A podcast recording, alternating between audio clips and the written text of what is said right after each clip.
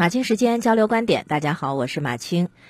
马上二零一九高考要进入倒计时了啊，有些家长呢特别希望孩子能够快速提升考试成绩，但是呢过于急功近利的心态就容易让人走上歧路。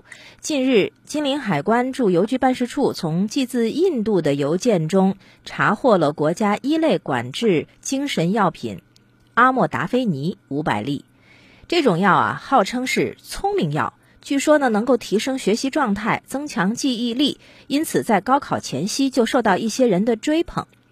但是南京脑科医院的医生介绍，这个所谓聪明药的阿莫达菲尼啊，还有与之类似的莫达菲尼、呃派甲酯这一类的药品，都是属于中枢神经系统兴奋剂，是国家一类管制药品。临床上呢，会被用于治疗某些精神疾病，可是并没有让人变聪明的说法。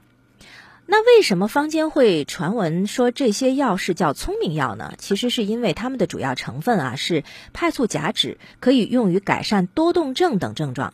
但哪怕是真正有注意力缺陷的患者，超过十二岁都没有办法开出利他林。这个主要是因为派醋甲酯的药理和冰毒的主要成分苯丙胺很类似，容易致瘾。健康的人服用这一类的药物是什么原理？就是加快。多巴胺和去甲肾上腺素的释放，那就相当于是单纯的中枢神经兴奋剂。短期之内好像会觉得精力特别充沛，客观上好像也确实能够提高大脑专注力，给人一种工作效率、学习效率迅速提升的错觉。可是中枢神经兴奋剂为什么能够让人兴奋呢？它就是通过其释放的神经递质来实现的，而这些神经递质的出现，打破了正常的人体运转客观规律，所以。这种作用是不可能持久的，过度兴奋之后，往往就是神经的过度抑制。那这个时候，服用者就再也没有办法保持注意力集中的状态了，对身体的各种副作用也开始出现了。而更糟糕的是，这个时候你会发现对这个药物产生依赖了。此前有过一个报道啊，就介绍了一位女生服用了妈妈买给她的所谓聪明药，短时间之内成绩一下提升到了全班的前十。可是很快麻烦就来了，服药一个多月之后，她就开始掉头发、失眠，渐渐出现了严重的精神问题。药物一旦中断，身体会急剧的不适应、烦躁不安，甚至出现幻象，最后心理神经衰竭崩溃。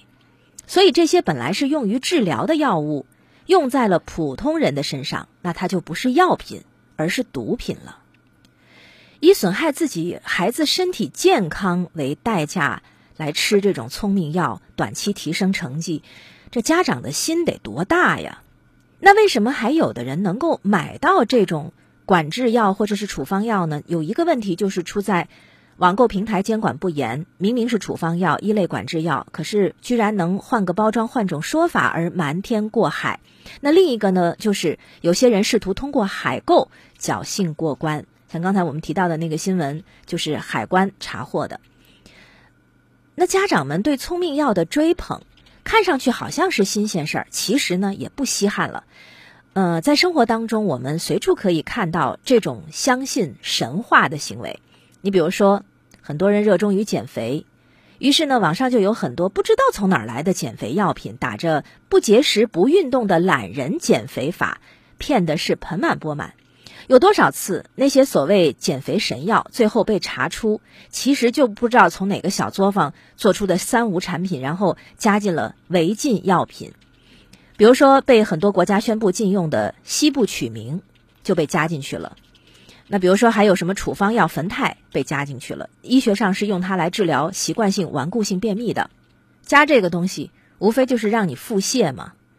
那甚至还有的在减肥药里加壮阳药西地那非，可是这些处方药成分或者是违禁成分加进减肥药里后，对人的身体是有极大危害性的。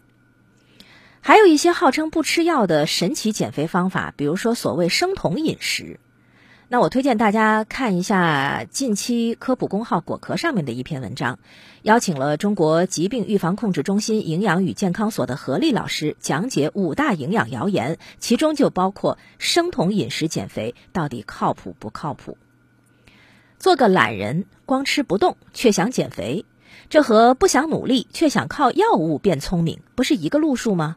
曾经还有人分析过，说为什么有一些成功学书籍在读书市场上创造出销售神话？这个和背后读者们躺着成功的梦想有很大的关系。我记得有一部电影叫《永无止境》，讲的就是关于聪明药的故事。主人公是一个作家，陷入了创作瓶颈，老朋友送了他一种聪明药，啊，一下子就让他精力充沛、脑力无限。但是很快副作用就出现了。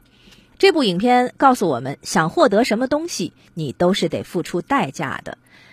然而有趣的是，在豆瓣影评中啊，有一个网友说了这么一句话：他说，有多少人看了影片之后呢，并不在意主人公受了多少罪，而是也想去试试聪明药啊。